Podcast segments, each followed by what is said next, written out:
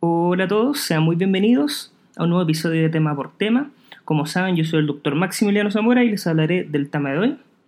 Y eh, primero que nada les quiero dar a todos los que me escuchan siempre, ¿no es cierto?, un gran saludo eh, por este nuevo año, ¿no es cierto?, 2021, no nos habíamos visto desde el año pasado, desde el último capítulo relacionado con cardiopatías congénitas, yo le había adelantado que se iba a ser el último capítulo del año, y ahora, eh, como pueden ver en, en, el título del podcast, vamos con la parte 4, ya nos estamos acercando al final de esta serie de capítulos, esta es la parte 4 de 5 finalmente. Y hoy específicamente les voy a hablar sobre el manejo anestésico bien general, la verdad, eh, de pacientes que tienen ventrículo único. Primero les voy a hablar un poco una introducción general del tema, les voy a hablar un poco de qué significa un ventrículo único, las distintas cirugías que se pueden hacer y me voy a, eh, voy a ahondar principalmente en cuanto al tema del manejo anestésico, principalmente qué es lo que tienen que saber en estos pacientes y cómo manejarlos en el intraoperatorio.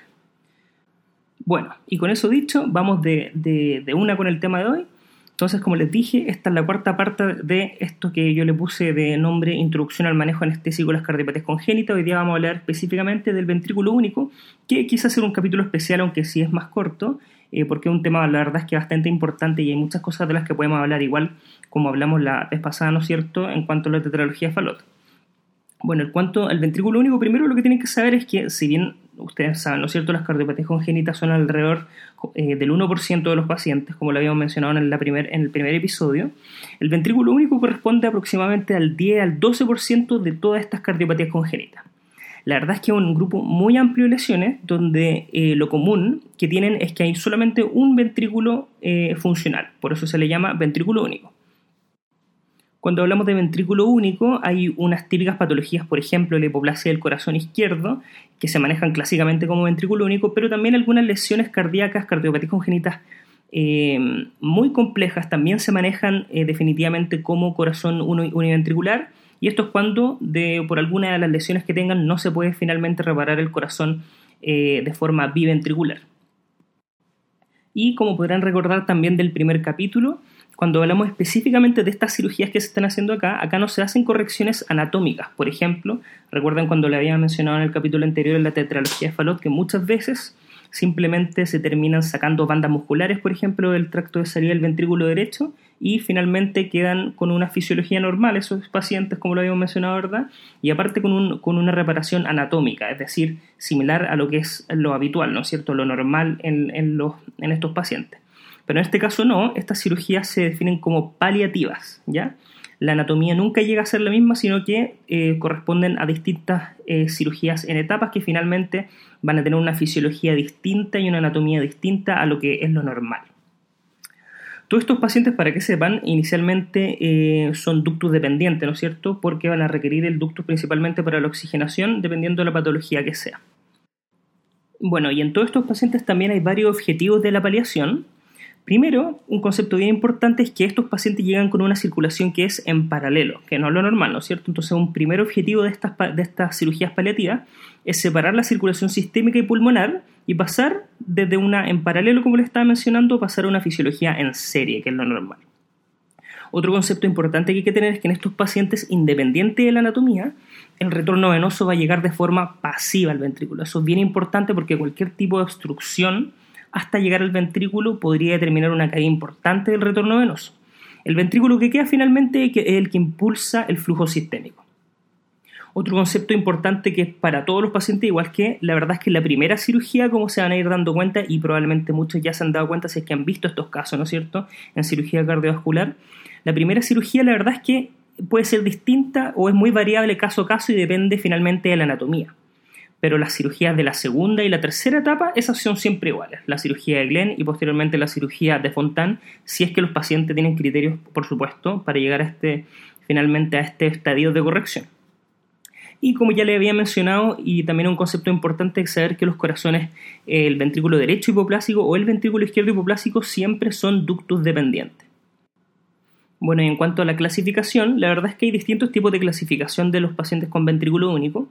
Habitualmente primero se clasifican según eh, su tipo de conexión auriculoventricular, según el tipo de entrada, el tipo de salida, pero eh, la verdad es que eso ya pasa a ser un poco más complejo y con lo que ustedes siempre con mucha frecuencia sí se van a encontrar es que eh, la definición según su morfología ventricular. Y esto a muchos les puede sonar un poco conocido, entonces uno habla generalmente de un paciente con ventrículo único derecho, es decir, que tiene habitualmente una hipoplasia del ventrículo izquierdo. También están los pacientes con ventrículo con, con, corazón univentricular izquierdo, que son por otras razones, y muchas veces también se habla de un corazón univentricular funcional o indeterminado. En el primer caso, el corazón univentricular derecho, el típico, típico caso, no, no les voy a hablar tanto en profundidad de cada uno, pero sí les voy a hablar como los casos típicos, está la estenosis o la atresia mitroártica y con eso una hipoplasia del ventrículo izquierdo. Entonces, ya saben, el primer tipo bien importante, si bien no es, el más frecuente, pero es muy importante porque su presentación es muy clásica y la verdad también es muy importante porque tiene muy mal pronóstico. Este paciente, como ya lo mencioné, es un corazón univentricular derecho, solamente tiene el lado derecho desarrollado, por lo que les mencioné estenosis o atresia mitroórtica. Eh, como les decía, tienen eh, peor pronóstico. Acá el ductus al, nacer es muy relevante, dado que da la circulación sistémica y coronaria. Por ejemplo, si es que hay eh, de, forma, de forma rápida un cierre del ductus en esta hipoplasia del ventrículo izquierdo, claramente el paciente podría fallecer en el periodo recién nacido. y, esto es muy y por eso es muy importante el manejo perioperatorio de las prostaglandinas antes de que se vayan a operar, ¿no es cierto? en este tipo de pacientes en el periodo recién nacido, eh, probablemente en las primeras semanas de vida, si bien hay, hay un poco de diferencia entre por paciente, pero lo que clásicamente la cirugía que se le realiza a este tipo de paciente es una cirugía Norwood sano. ¿bien? Eh, por otro lado está el corazón univentricular izquierdo, que tiene varias causas, frecuentemente por atresia tricuspidia, doble entrada al ventrículo izquierdo, atresia pulmonar con septum intacto, también podría ser un canal lave desbalanceado, también podría ser una razón de esto. Y eh, por otro lado está el corazón univentricular eh, funcional o indeterminado, que pueden ser distintas las causas. Bueno, y ya que les mencioné un poquitito, ya les dije un nombre de una cirugía, entonces quiero andar de inmediato eh, en eso. Como les fui mencionando previamente, esto, estas cirugías se van haciendo en etapas y son cirugías paliativas. Es, es paliativa, es bien importante reconocer y recordar ese concepto por lo que les había mencionado. Estos no son pacientes que llegan con una anatomía normal, que con una anatomía que dista mucho de lo normal, pero finalmente con una fisiología distinta que les va a permitir sobrevivir. Entonces, la verdad es que las cirugías paliativas, primero, como les dije, la primera siempre va a depender del tipo de anatomía que tenga el paciente y el, primer objetivo de la primera etapa es la regulación del flujo pulmonar. Y esto, como le había mencionado, es en el periodo de recién nacido. Importante que sepan esto, estas cirugías se hacen de recién nacido generalmente antes del mes de vida. Y em, bueno, la verdad es que hay distintas cirugías que se pueden hacer en esta etapa. Les quiero mencionar, hablar como bien en general de, la que ya les mencioné, que es la cirugía de Norwood-Sano, que esa clásicamente se hace en la hipoplasia del ventrículo izquierdo, como ya mencionamos que es de pésimo pronóstico, ¿no es cierto? Esto se hace en pacientes que tienen obstrucción del flujo órtico, ¿no es cierto?, con una hipoplasia del ventrículo izquierdo. Y la verdad es que esta, la cirugía de Norwood-Sano, es muy compleja deja el ventrículo derecho como ventrículo sistémico, pero además hay que reconstruir esta aorta que está hipoplásica. Se hace también una, una CIA, ¿no es cierto? Y una anastomosis de la arteria pulmonar proximal a lo que queda o lo que haya de aorta, en el fondo. Se corta la pulmonar y ahí se pone un parche y generalmente se pone un injerto para la aorta. Eh, es muy importante saber que cuando hablamos de Norwood es, que es de esto que yo le estoy mencionando, una reconstrucción de la aorta y que salga finalmente del ventrículo derecho y hay una sección de la, de la arteria pulmonar. Finalmente el ventrículo derecho, como ya había mencionado, es el que va dar el flujo sistémico. Además de eso, como, como se pueden dar cuenta, hay que eh, dar flujo pulmonar, ¿no es cierto?, de alguna forma, y eh, por eso es el apellido de esta cirugía es sano. Antes, para que sepan como solo un poco del contexto histórico, antes lo que se hacía en estos pacientes, aparte de la cirugía de Norwood, es que se les ponía un chant de Blalok-Taussig, que es de la subclavia derecha a la pulmonar derecha para asegurar flujo pulmonar. Pero eh, posteriormente se empezó a hacer esto que es el chant de sano, que es del ventrículo a la unión de las arterias pulmonares. ¿Y por qué se empezó a hacer esto? No quiero ahondar mucho con respecto a esto, pero es para que se hagan una idea. Bueno, nosotros sabemos que el chant de Blalok-Taussig es, eh, como les dije, va de la subclavia derecha la pulmonar derecha, es un chant que está a nivel de la arteria, entonces claramente tiene flujo en sístole y en diástole, ¿no es cierto? La arteria tiene una presión sistólica y diastólica. Por otro lado, esto que le estoy mencionando, que se hace con mayor frecuencia en, este tipo de pacientes ahora, el chandesano, va desde el ventrículo hasta la arteria, entonces no hay, flujo solamente durante la sístole, la diástole no va a haber flujo como si pasaba en el chan de Blalock-Taussig. Entonces, ¿por qué les digo que es eh, más fisiológico el de sano? Y es porque eh, antes como había flujo en sístole y en diástole por el chan de Blalock-Taussig, esto determinaba que hubiera un flujo retrógrado hacia la aorta. Y finalmente, ¿qué provocaba esto? Robo coronario en diástole.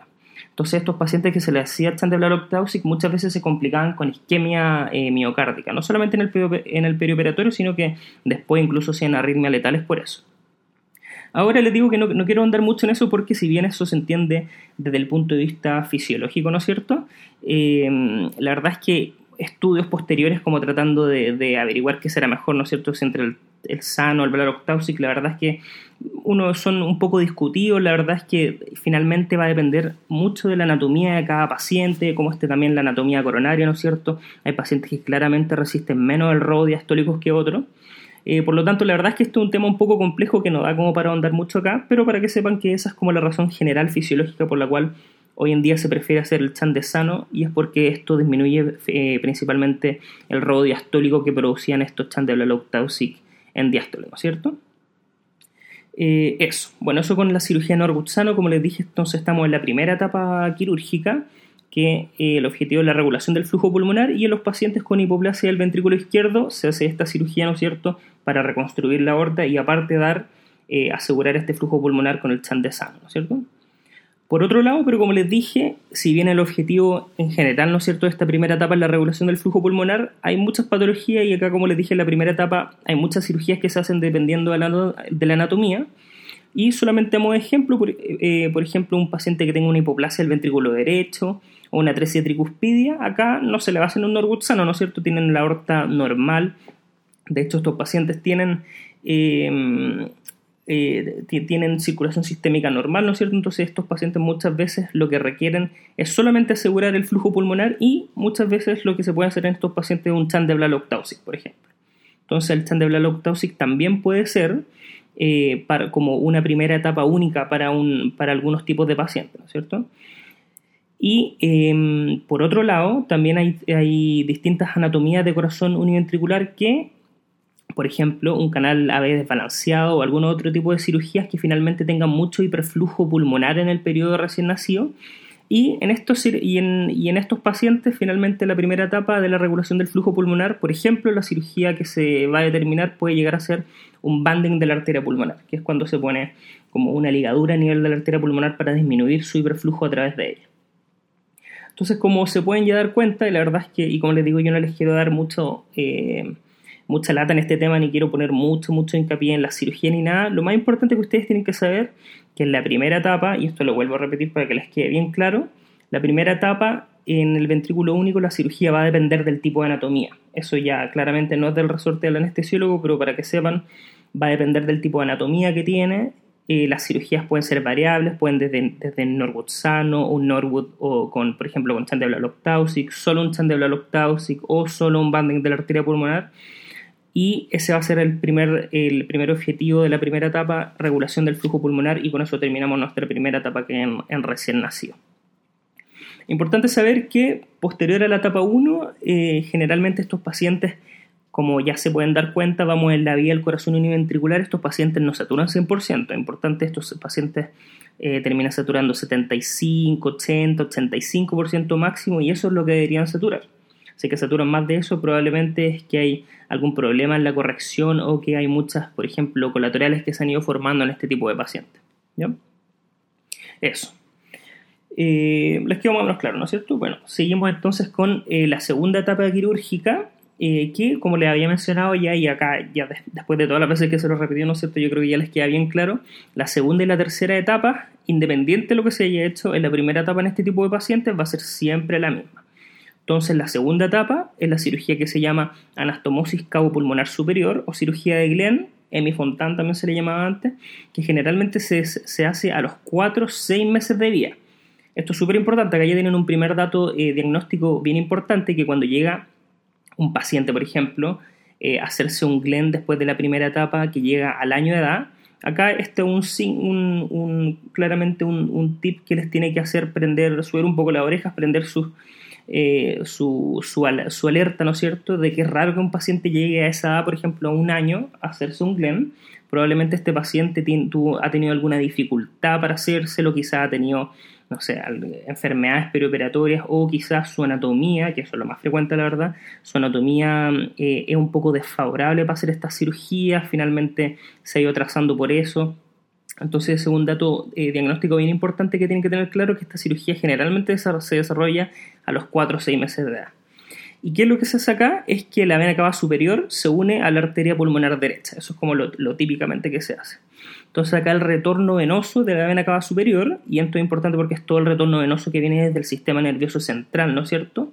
Eh, desde el cerebro, va directamente a la arteria pulmonar derecha y importante también saber esto que por ejemplo cuando estamos en pabellón y medimos acá eh, a través de un catéter central, ¿no es cierto? Acá no estamos midiendo ya después, posterior a esta cirugía, no, estamos midiendo la PVC, ¿no es cierto? Esta es la presión que tiene el GLEN y finalmente es la presión media de la arteria pulmonar. Este es un, es un dato bien importante. Eh, como les dije, el retorno venoso del resto, de, o sea, del, de, que se cambia el retorno venoso de la vena cava superior, pero el del resto del cuerpo llega por la vena cava inferior hasta el corazón, eh, hasta el corazón eh, univentricular, ¿no es cierto? Como podemos ver, y acá ya se, ya se dieron cuenta probablemente ustedes, eh, como vemos, toda la sangre de la vena cava inferior no pasa por el pulmón, ¿no es cierto? Por lo tanto hay un gran chante y es por eso que también estos pacientes están desaturados y eso es lo normal, les tiene que quedar bien claro. Por eso saturan también entre 70 y 80%.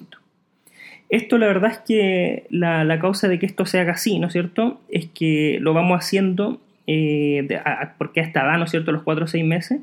Y esto lo hacemos mientras la resistencia vascular pulmonar normal va bajando en el recién nacido. Como sabemos, y eso la hablamos creo que en, un podcast de ese tiempo, ¿no es cierto?, de la, de la circulación de transición, ¿no es cierto? Eh, mientras va creciendo el niño y hasta los seis meses de edad va disminuyendo la resistencia vascular pulmonar eh, y ese es el tiempo finalmente que se espera eh, que cuando uno va haciendo el GLEN finalmente la resistencia vascular pulmonar ya esté baja, como más comparable a los niveles de los adultos. Entonces acá ya se puede responder la verdad una pregunta típica que muchas veces nos pueden preguntar, que la verdad es que solamente para aumentar un poco el conocimiento fisiológico, eh, ¿Por qué no se hace en toda esta etapa? Uno podría decir en el periodo recién nacido, ¿no es cierto? Y es por lo que les mencioné, es que hay que esperar que baje la, la resistencia vascular pulmonar, esta reducción fisiológica que va hasta los 6 meses de día, sino porque recordemos que esto va a ser un flujo pasivo, ¿no es cierto? Entonces, si es que no bajara esta resistencia vascular pulmonar, que es alta en el recién nacido, si lo hiciéramos todo de inmediato en el periodo recién nacido, este, el flujo pasivo no, no finalmente no resistiría esta resistencia vascular pulmonar y no, no habría un adecuado gradiente transpulmonar, que es un concepto que les voy a hablar un poquitito más adelante, ¿ya? Entonces, por eso es que en el periodo recién nacido se hace la primera etapa, ¿no es cierto? Ya sea un chant, el Norwood, lo que sea, pero la segunda que es el Glen, que vamos a tener flujo pasivo, ¿no es cierto? Hay que esperar hasta los 4 o 6 meses de vida, principalmente por, eh, por la razón que les mencioné. Y em, ¿Cuál es principalmente el objetivo del Glen? Principalmente el objetivo es bajar la sobrecarga de volumen sobre el ventrículo único que nos queda, ¿no es cierto? Entonces vamos, con eso vamos a permitir que eh, baje mucho el volumen que le está llegando a este ventrículo y finalmente este ventrículo se va a poder ir acomodando a su nueva situación. Bueno, ya que salió el tema a la luz, les quiero mencionar al tiro em, el tema, el concepto del gradiente transpulmonar. La verdad es que, aparte de ser un concepto, un número que se calcula, que nosotros lo podemos ver, y es importante que se queden con este concepto, eh, lo tienen que entender y eh, tienen que saber de dónde viene. El gradiente transpulmonar nos referimos en este tipo de pacientes cuando, como les dije, todo el retorno venoso está llegando de forma pasiva al corazón, ¿no es cierto? Desde la etapa de Glenn, ¿no es cierto? Porque viene, dijimos que desde la vena cava superior va a llegar directamente a la arteria pulmonar, entonces ahí entre medio, que es lo habitual que haya un ventrículo, ¿no es cierto? Ahora no lo hay. Y como hay un flujo pasivo, eh, está este tema del gradiente transpulmonar. ¿Y cómo se calcula el gradiente transpulmonar? El gradiente transpulmonar eh, es eh, la presión media de la arteria pulmonar, que en este caso sería, por ejemplo, la presión del Glen, ¿no es cierto? Por ejemplo, si ponemos un catéter, como le había mencionado, en la vena yugular interna derecha, por ejemplo, estamos midiendo, luego en la cirugía de Glen, estamos midiendo ya ese nivel, la presión del Glen o la presión media de arteria pulmonar, y eso se resta por la presión de la aurícula única, ¿ya? Habitualmente nosotros en el perioperatorio no tenemos medición de la aurícula única, sí después de la cirugía de Glenn y sí después de la cirugía de Fontan, que es lo que le voy a mencionar posteriormente. Muchas veces medimos la presión de la aurícula única para tener una determinación exacta de esto que les estoy mencionando, el gradiente transpulmonar. Les voy a hablar un poco más en detalle de esto cuando hablemos de Fontán, pero eh, como ya deben haberse imaginado por todo lo que les he mencionado, es que este gradiente claramente tiene que ser positivo, ¿no es cierto? Como les dije, el retorno venoso es pasivo. Si es que no hubiera un gradiente entre la presión media arteria pulmonar y la aurícula única, un gradiente a favor, ¿no es cierto?, de la presión media arteria pulmonar, no habría movimiento de la sangre, ¿no es cierto? Eh, lo ideal es que el gradiente transpulmonar sea entre 8 y 12, generalmente con unas presiones medias de arteria pulmonar como de entre alrededor de 15 y en general la, la presión de la aurícula única tiene que ser alrededor de 5. Con eso se pueden dar cuenta, 15 menos 5 nos da un gradiente transpulmonar de 10. Con eso vamos a lograr que todo este flujo pasivo finalmente avance, ¿no es cierto? Y como les voy a mencionar más después en detalle con, con el tema del fontán, cualquier obstrucción que haya al flujo entre medio, ¿no es cierto? Ya sea desde la arteria pulmonar, la entrada, por ejemplo, eh, a la aurícula única o resistencia vascular pulmonar aumentada, que puede ser esa causa, nos va a determinar una disminución de este gradiente transpulmonar, ¿no es cierto? Y finalmente una disminución de este llene pasivo del corazón univentricular y eso va a determinar una disminución del débito cardíaco. Eh, entonces es un concepto bien importante que tenemos que, que conocer y también se lo menciono porque tiene que ver en, relación con lo que le mencioné. Pues. Entonces le dije que para el GLEN 1 espera hasta los 4 o 6 meses de edad. Si es que un paciente, por ejemplo, va a tener resistencia vasculares pulmonar altas en el periodo recién nacido, no se puede hacer por eso porque claramente no se puede hacer el GLEN de inmediato porque claramente el gradiente transpulmonar estaría eh, eh, bastante poco privilegiado, ¿no es cierto? Al haber resistencia vascular alta, eh, finalmente va a haber poco de este, de este llene pasivo del corazón ventricular. Bueno, y luego esta segunda etapa de Glenn, la verdad es que los pacientes quedan, como le había mencionado, con una saturación entre 75 y 85%. Como le había mencionado, uno no espera que estos pacientes saturen 100%, sino que por el orden del 80-85%. Bueno, y posteriormente, esto para terminar con las cirugías, para irnos con el manejo anestésico, que les dije que era lo más importante. Esto solamente, como le iba mencionando, es para tener una idea general. La verdad es que yo sé que si bien repito harto que trato de no hacer tanto detalle, estos conceptos yo sé que para mucha gente son nuevos y no son, y la verdad es que no son tan frecuentes que uno los vea, sobre todo si que uno no, se dedica a la anestesia cardiovascular o, o, no trabaja en centros donde hayan este tipo de patologías, son conceptos súper nuevos para mucha gente, pero la verdad es que les estoy mencionando la cirugía solamente para que les, haga más sentido el tema de, del, del manejo anestésico posterior. Bueno, y como les dije, hay una tercera etapa que, que se hace entre los 2 a 4 años, generalmente más pegado a los 2 años, eh, la cirugía de Fontán o la anastomosis cabo-pulmonar total. ¿ya? Eh, bueno, y en el Fontán, ¿qué es lo que se hace? Esta cirugía finalmente se termina esta anastomosis y lo que les dije que faltaba era la vena cava inferior.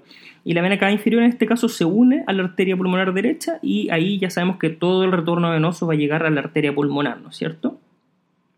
Entonces el retorno venoso vuelve de manera pasiva hasta las arterias pulmonares sin un ventrículo de por medio, como ya lo había mencionado, y ahora de forma total. Y el retorno venoso sistémico es pasivo.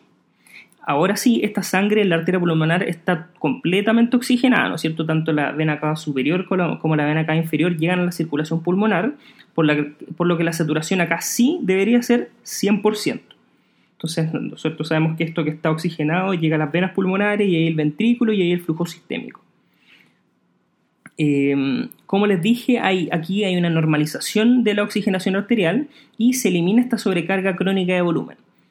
Sí hay un costo, ¿no es cierto?, que es el costo de la congestión venosa sistémica crónica, y esto es por el flujo sistémico, ¿no es cierto? Y también podría haber una disminución del gasto cardíaco de reserva. ¿Cuál es el problema? Es que acá no hay un ventrículo, ¿no es cierto? Como ya le he mencionado varias veces, el flujo es pasivo, requerimos sí o sí un adecuado gradiente transpulmonar todo lo que yo les mencioné en el GLEN, que el gradiente transpulmonar era importante, sí, es importante como les dije, pero aproximadamente el 50, en el 50% de la circulación, porque el resto de la circulación no es pasiva, sí pasa por el ventrículo.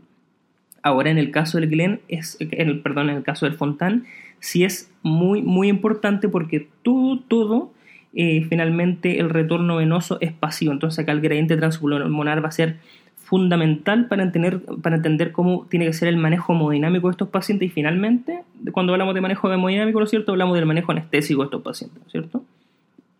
Entonces acá sí o sí necesitamos una buena precarga, necesitamos una resistencia vascular pulmonar que esté disminuido y sí o sí claramente un buen inotropismo del ventrículo que nos quedó, ¿no es cierto? y, bueno, posterior a esta cirugía, ¿no es cierto?, de la etapa 3, los pacientes saturan 85-92%. ¿Y por qué eso? Les dije que, que, fisiológicamente esto debería saturar 100%, ¿no es cierto? ¿Y por qué, es, por qué es esto? Es porque a estos pacientes generalmente se les deja una fenestración en el lado del fontán. Que en la fenestración finalmente son unos agujeros que va a hacer un cierto grado de conexión desde esta, desde esta anastomosis, desde este tubo que finalmente se deja a estos pacientes hacia eh, la aurícula única. ¿Y por qué se hace esta fenestración? Eh, la verdad es que esto produce un chant residual de derecha a izquierda, lo cual genera un poco de saturación. Como les dije, no satura en el paciente, sino que satura entre 90 y 92%. Eh, y esto se hace por una razón em, eh, muy clara, y es finalmente es para limitar la congestión e hipertensión sistémica y aumentar la precarga en momentos, por ejemplo, en que el paciente por ejemplo, si el paciente tuviera un aumento brusco de, de, la resistencia vascular pulmonar, esto vamos a ejemplo, eh, y eh, aumentara mucho la presión arterial pulmonar, ahí sabemos que se vería bien desfavorecido, ¿no cierto?, nuestro gradiente, porque les dije que era importante tener la resistencia vascular pulmonar baja, ¿no es cierto?, para que, para que la sangre pase de forma vacía.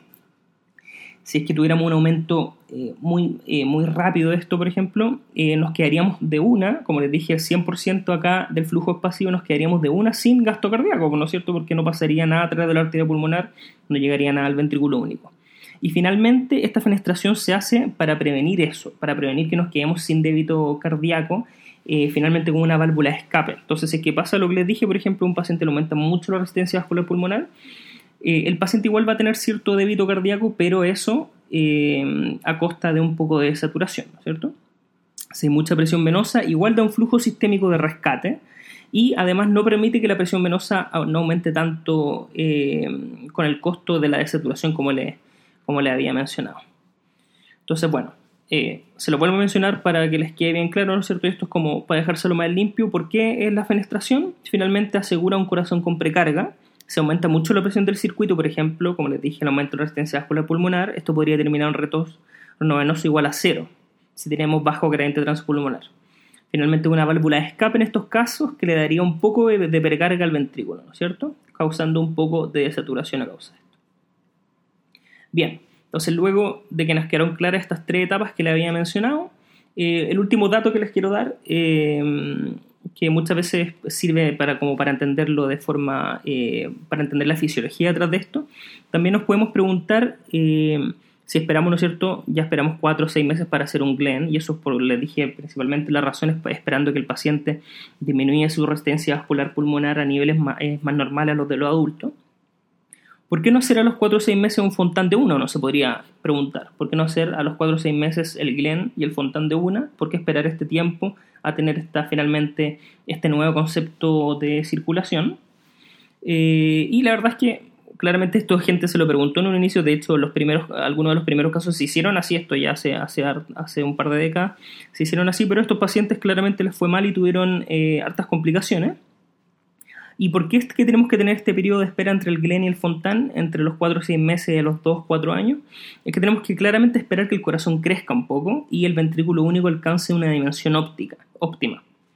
Lo que va pasando durante este tiempo es que el corazón se, de forma gradual se empieza a remodelar y la verdad es que hacer las dos anastomosis de una es muy, muy, muy, muy mal tolerado. Entonces, este ventrículo único necesita cierto tiempo de remodelación y adaptarse a estos cambios de la precarga, que ya cambia mucho con el tema del Glen, y hacer por eso hacer el fontán de una sería demasiado. Necesitamos que este corazón se vaya eh, remodelando, hipertrofiando y pueda soportar finalmente esta disminución, esta disminución rotunda de la precarga que le vamos a hacer con estas cirugías, porque el corazón va a necesitar un tiempo para adaptarse. Cuando pasamos de Glena Fontán, imagínense 50% menos incluso de la precarga que le llega a este corazón, que tiene que adaptarla finalmente de forma pasiva para generar un adecuado gasto cardíaco. Y eso es por si les llegan a preguntar, o la verdad es que sobre todo para tener como el concepto fisiológico un poco más completo, porque es importante esperar este tiempo.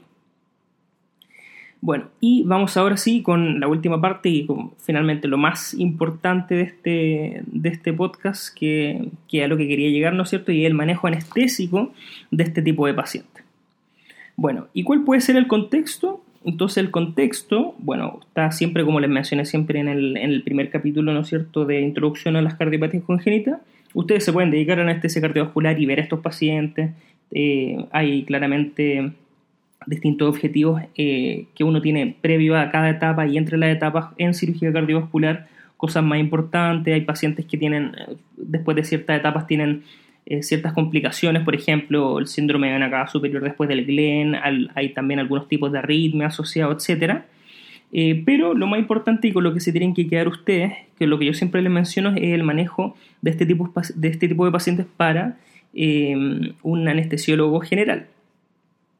¿Y qué les, cómo les pueden tocar a estos pacientes? Por ejemplo, les pueden tocar que se hagan algún tipo de examen diagnóstico en el periodo recién nacido previo a la primera etapa de corrección les puede tocar cualquier tipo de cirugía, ¿no es cierto? El niño puede llegar con un apendicitis, obstrucción intestinal, lo que sea, entre la primera y segunda etapa, posterior a la segunda etapa, posterior a la tercera etapa, ¿no es cierto? O, como ya les mencioné, cualquier clase de examen. Muchas veces a estos pacientes se le piden resonancia, angiotac, y a ustedes les puede tocar manejarlos previo a alguna etapa, entre alguna de las etapas, entonces es importante saber el manejo anestésico, eh, anestésico específico de cada una de estas etapas de corrección. Entonces vamos con lo primero del manejo anestésico eh, y es cómo manejar un paciente que está antes de la primera reparación. ¿ya? Es decir, que todavía no se, ha, no, se ha hecho su primera cirugía, es decir, no se le ha hecho Norwood, ni un TAN, ni un banding de arteria pulmonar. ¿Y cuál es el objetivo de esta primera etapa antes de la primera reparación? Primero, si es que el paciente tiene eh, un, ductus, eh, un, ductus permeable, ¿no es cierto? Como les dije, estos pacientes tienen ductus permeables, es importante mantener el, manejo con prostaglandina. Esto es bien importante, ¿no es cierto?, para que no se vaya a cerrar el ductus. Y en segundo lugar, que lo que vamos a hacer acá es muy similar a lo que vimos en el caso de la CIA, CIB, ¿no es cierto? En estos pacientes tenemos que balancear el QPQS, que es balancear el flujo sistémico y el flujo pulmonar, ¿cierto? Y acá, como les dije, si bien la primera etapa quirúrgica era variable, ¿no es cierto? Depende del paciente, acá el manejo pre, prequirúrgico de la primera etapa también va a ser variable, dependiendo finalmente lo que prevalezca en cada paciente. Por ejemplo, un paciente con hipoplasia del ventrículo izquierdo, que está previo en Norwood, que todavía no se le hace, ¿no es cierto? Es finalmente eh, un paciente que tiene eh, déficit de circulación eh, sistémica. En este caso, acá el objetivo es mantener el QPQS basal que tiene, ¿no es cierto? Evitar aumentos de la resistencia vascular sistémica, aumentar el flujo sistémico, evitar disminuciones de la resistencia vascular pulmonar, bajar finalmente el flujo pulmonar. Eh, ojalá en este tipo de pacientes tener una FIO2 más baja, un CO2 un poquitito más alto para privilegiar el flujo sistémico, ¿no es cierto? Lo mismo que hacíamos con la CIB finalmente. Eh, no utilizar, ojalá, vasoconstrictores, generalmente usar inótropos, eh, presiones de vía aérea más altas con PIP se le usan en este tipo de pacientes. Acuérdense que no queremos una saturación tan alta porque nos quedaríamos en este caso sin flujo sistémico.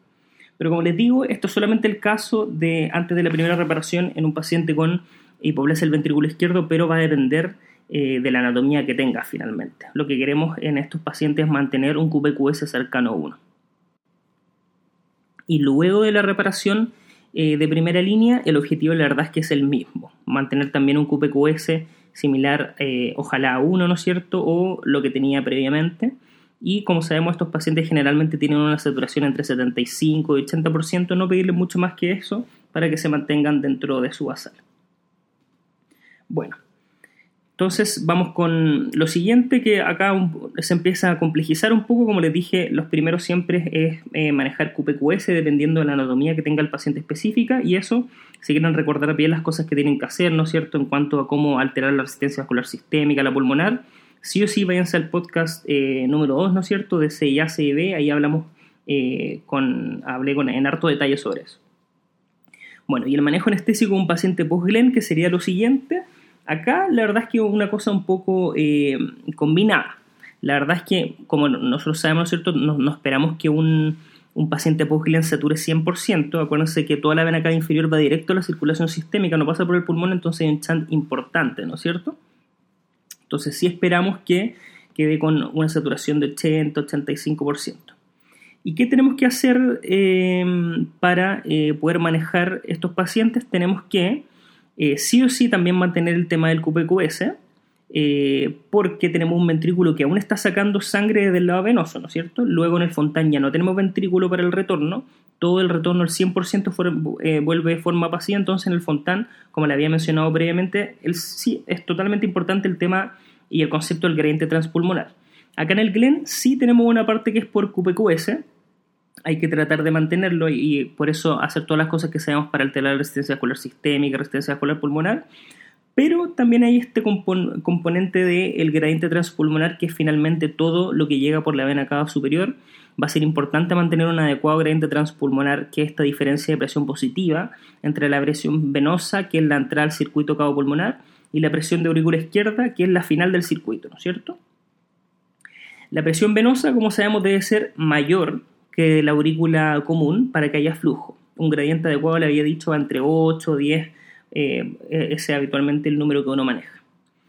Entonces, ¿cómo hacemos en un paciente mm, post-Glen? Y esto va a ser también importante post-Fontan, más importante todavía, como le había mencionado, pero post-Glen también es importante para mantener un adecuado gradiente transpulmonar.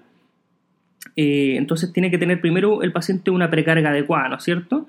Las PVC, que no, no son PVC, ¿no es cierto?, como las medimos post-Glen, sino que son eh, presión media arteria pulmonar tienen que estar medio altas, así entre los 12 y 15, es decir, que el paciente tiene que tener una buena una precarga adecuada para que se, como sabemos que estos pacientes finalmente llegue el retorno de forma pasiva al corazón. Y este es un concepto muy, muy importante, tanto después de la cirugía de Glenn o en el periodo entre Glenn y Fontan. Si nos topamos con estos pacientes, estos son pacientes que toleran muy, muy mal la hipovolemia. Es decir, estos pacientes dependen de tener una buena precarga para poder tener un gradiente transpulmonar adecuado y así poder tener débito cardíaco. Entonces recuerden siempre estos pacientes, ojalá en el perioperatorio, manejarlos con alguna vía venosa gruesa, un 20, ojalá, si, si bien el niño puede ser chico, pero si uno en una vía número 20, eh, para poder pasarle volumen, porque el volumen va a ser muy, muy importante con estos pacientes y si se tienen que quedar con un concepto de este, del manejo de post-Glen y es eso, el volumen es muy importante en estos pacientes. Por otro lado, eh, hay que tratar eh, de mantener una resistencia vascular pulmonar baja, ojalá la FIO2 más bien alta. El tema del CO2 es una cosa especial que le puedo mencionar ahora, pero sí buena analgesia, ¿no es cierto? No acidosis, ojalá utilizar algún inótropo si es que el paciente lo necesita. Y esto es bien importante, baja presión intratorácica, ojalá no usar PIP, ojalá tener una presión de vía aérea disminuida ya que si es que es alta, tenemos mucha presión intratorácica y finalmente este flujo pasivo va a estar eh, disminuido por eso. Y es por eso eh, que este tipo de pacientes, los pacientes post-Glen y post-Fontan, se benefician mucho, mucho de la ventilación espontánea. Es decir, nosotros, como todos sabemos, ¿cierto? cuando nosotros, nuestra ventilación espontánea hace presión negativa con la inspiración, y finalmente esto lo ayuda a este tipo de pacientes a hacer un impulso para el retorno venoso para aumentar su débito cardíaco. Eh, con esto no le estoy diciendo, y esto hay que tener cuidado cuando uno lo menciona, que estos pacientes siempre se manejan en ventilación espontánea. De hecho, no es así. Si es que el paciente viene para, por ejemplo, un paciente post-GLEN de 6 meses y viene por una obstrucción intestinal, eh, lo vamos a tener que intubar igual, ¿no es cierto? Lo vamos a relajar, lo vamos a tener con ventilación presión positiva y tenemos que tener en cuenta que eso va a determinar una disminución de este, de este llenado pasivo, va a haber disminución de su débito cardíaco por estar ventilando presión positiva, pero como todos sabemos, ¿no es cierto? Cuando hay que hacerlo, hay que hacerlo. En el fondo, si es que el paciente requiere ventilación controlada, que es lo que nosotros hacemos en pabellón, tenemos que hacerlo, pero tenemos que entender el concepto fisiológico de que para este tipo de pacientes eh, no es tan privilegiado eso y que fisiológicamente se beneficia mucho de la ventilación espontánea como le estaba mencionando. Hay que preocuparse de que estos pacientes tengan una buena función ventricular, evitar los depresores, ojalá si lo requiere usar inótropos, eh, muy buen caso de la milrenona, por ejemplo, ya que baja la resistencia vascular pulmonar también, además de ayudar al, ventrículo. Y estos pacientes de forma importante se, benefician mucho, mucho del ritmo sinusal, eh, ojalá mantenerlo, y si es que no lo tiene, muchas veces hasta un marcapaso puede ser necesario. Eh, ¿Por qué se benefician tanto del ritmo sinusal? Como les dije, el, como ya saben, ¿no es cierto? El llene pasivo finalmente eh, es muy importante este último, eh, este último complemento de la aurícula que le da finalmente al volumen sistólico también a este nivel ventricular. Y como le había dicho, el tema del CO2, este es un, caso un poco especial. cuando estemos hablando claramente de estos pacientes de Glenn y Fontan lo ideal es que la resistencia vascular fuera baja, ¿no es cierto? La resistencia vascular fuera baja para determinar eh, un adecuado paso de esta sangre eh, pasiva a través de la circulación pulmonar y del ventrículo. Entonces uno podría decir, ojalá tener estos pacientes, como lo típico, ¿no es cierto?, que uno dice para bajar la resistencia pulmonar con FIO2 alta, bajo CO2, pero en el caso eh, del, del, paciente post-GLEN pasa algo especial, que como sabemos, la verdad es que en estos pacientes se, se prefiere tener unos CO2 más normales altos. ¿Y por qué es esto? Es porque en los niños, sobre todo a esta edad, es muy importante la circulación cerebral. Cuando tenemos el CO2 alto, sabemos lo que pasa, ¿no es cierto? Eh, finalmente hay una vasodilatación cerebral. Si es que hay vasodilatación cerebral, va a haber mayor flujo a nivel cerebral, y si hay mayor flujo a nivel cerebral, va a haber más flujo a nivel de la vena cava superior, y eso va a llevar más débito cardíaco. Entonces, específicamente cuando tenemos solamente una anastomosis cavo-pulmonar superior, el CO2 un poquitito alto por la vasodilatación a nivel cerebral puede terminar un aumento del gasto cardíaco. Por eso es que acá no se recomienda CO2 bajo, sino que normal alto, para que se hagan una idea. Bueno, y en el manejo de los pacientes que vienen en la etapa de Fontán, ya se lo mencioné, es, se lo vuelvo a repetir, ya puedo ser un poco repetitivo, pero para que les quede bien claro, acá sí el 100% de su manejo tiene que estar enfocado en tener un adecuado gradiente transpulmonar, como le había mencionado, y para eso, todas las cosas que ya le he mencionado, lo del CO2 acá no aplica mucho, a diferencia de los niños con GLEN, acá sí, ojalá tener CO2 normal, la verdad, normal bajo para tener una resistencia vascular pulmonar bien disminuida.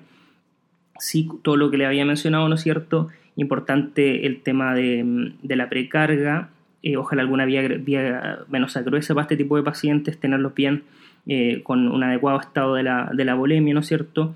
Generalmente privilegiar más que los vasoconstrictores un inodilatador, por ejemplo la milrinona cuando sea necesario. Acuérdense que toleran muy mal hipovolemia. Eh, ojalá privilegiar la ventilación espontánea si se puede, por ejemplo, a estos pacientes, si es que se va a hacer, por ejemplo, una, mm, una cirugía de hombro, un niño que, no sé, pues que se fracture algún, el antebrazo.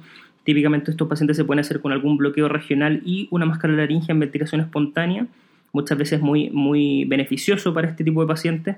Lo mismo que ya le había mencionado en el Glen, acá en el Fontán, más beneficioso todavía el tema de la ventilación espontánea, pero cuando no se puede, no se puede, nomás como le había mencionado, eh, pero tratar de privilegiarla cuando se pueda. Y si es que vamos a, acá, si es que sí o sí vamos a controlar la ventilación, que es muchas veces lo que tenemos que hacer, ojalá, eh, y esto es importante, cómo se tira el ventilador, incrementar los tiempos expiratorios, ¿no es cierto? Y esto es para disminuir las presiones de vía aérea eh, privilegiar la ventilación espontánea, como le había dicho, y todo eso va a determinar bajas presiones de vía aérea y probablemente un mayor gradiente transpulmonar, un mayor retorno eh, venoso y mayor gasto cardíaco con esa consecuencia, ¿cierto? Eso principalmente. Bueno, y eso es lo principal con respecto al manejo perioperatorio. Por última vez, ya sé que es repetitivo, pero voy a volver a mencionar los principales puntos del manejo anestésico eh, posterior a cada una de estas etapas, ¿no es cierto? Que es lo, que habíamos mencionado, pero un resumen final para que les quede bien, bien claro. Entonces, ¿qué hacer en el recién nacido? ¿Cuál es el objetivo principal? Mantener el, ductus, ¿no es cierto? Y balancear QPQS.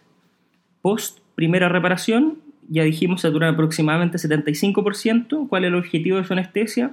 Balancear QPQS, ¿no es cierto? Y recuerden que cuando digo eso, me hablo de balancear la resistencia sistémica y pulmonar dependiendo de lo que tenga, ¿no es cierto? Si el paciente está desaturando, más de eso, más de 75, claramente hay que privilegiar el flujo pulmonar y cómo vamos a hacer eso, aumentar la FIO2, disminuir el CO2, disminuir las presiones de eh, vía aérea, etcétera, ¿no es cierto? Por el otro lado, si es que el paciente está, sabemos que tiene su primera cirugía correctiva y está saturando mucho, 100%, ese paciente está con hiperflujo pulmonar, hay que hacerlo al revés, ¿no es cierto? Bajar la FIO2, aumentar el CO2, eh, aumentar las presiones eh, intratorácicas con PIP, por ejemplo, etc. eso para que les quede bien claro. Post-GLEN satura un 80-85%. ¿Cuál es el objetivo acá? Es una mezcla, ¿no es cierto?, balancear QPQS y eh, mantener un adecuado gradiente transpulmonar y todo eso se puede finalmente acotar diciendo que hay que evitar una disminución del flujo pulmonar, ¿no es cierto? Recordemos que satura en 80-85, hay que hacer todas las medidas para que el flujo pulmonar no disminuya. Y post Fontan, el paciente va a saturar 90-95, recuerden por el tema de la, eh, de la fenestración. ¿Y cuál es el objetivo acá? También asegurar un flujo pulmonar y eso cómo se hace acá 100% manteniendo el gradiente transpulmonar. Y en esto último, en verdad, quiero recordar acá que el flujo pasivo, que el flujo es pasivo, ya como lo he dicho muchas veces, no hay retorno al ventrículo de forma directa, por lo que el, flujo sistémico no se balancea, solamente se evita la disminución del flujo pulmonar o se potencia. Bueno, y eso es lo que les quería comentar el día de hoy. Claramente, cuando yo estaba haciendo las notas de este, de este podcast y finalmente los temas, con, cuando estaba escribiendo los temas que iba a hablar el día de hoy, hay muchos temas que finalmente dejé fuera de, esto, de esto que, finalmente grabé. Por ejemplo, la evaluación preoperatoria de este tipo de pacientes, cuándo saber cuando un paciente tiene algunos signos de mal pronóstico, por ejemplo, en el perioperatorio.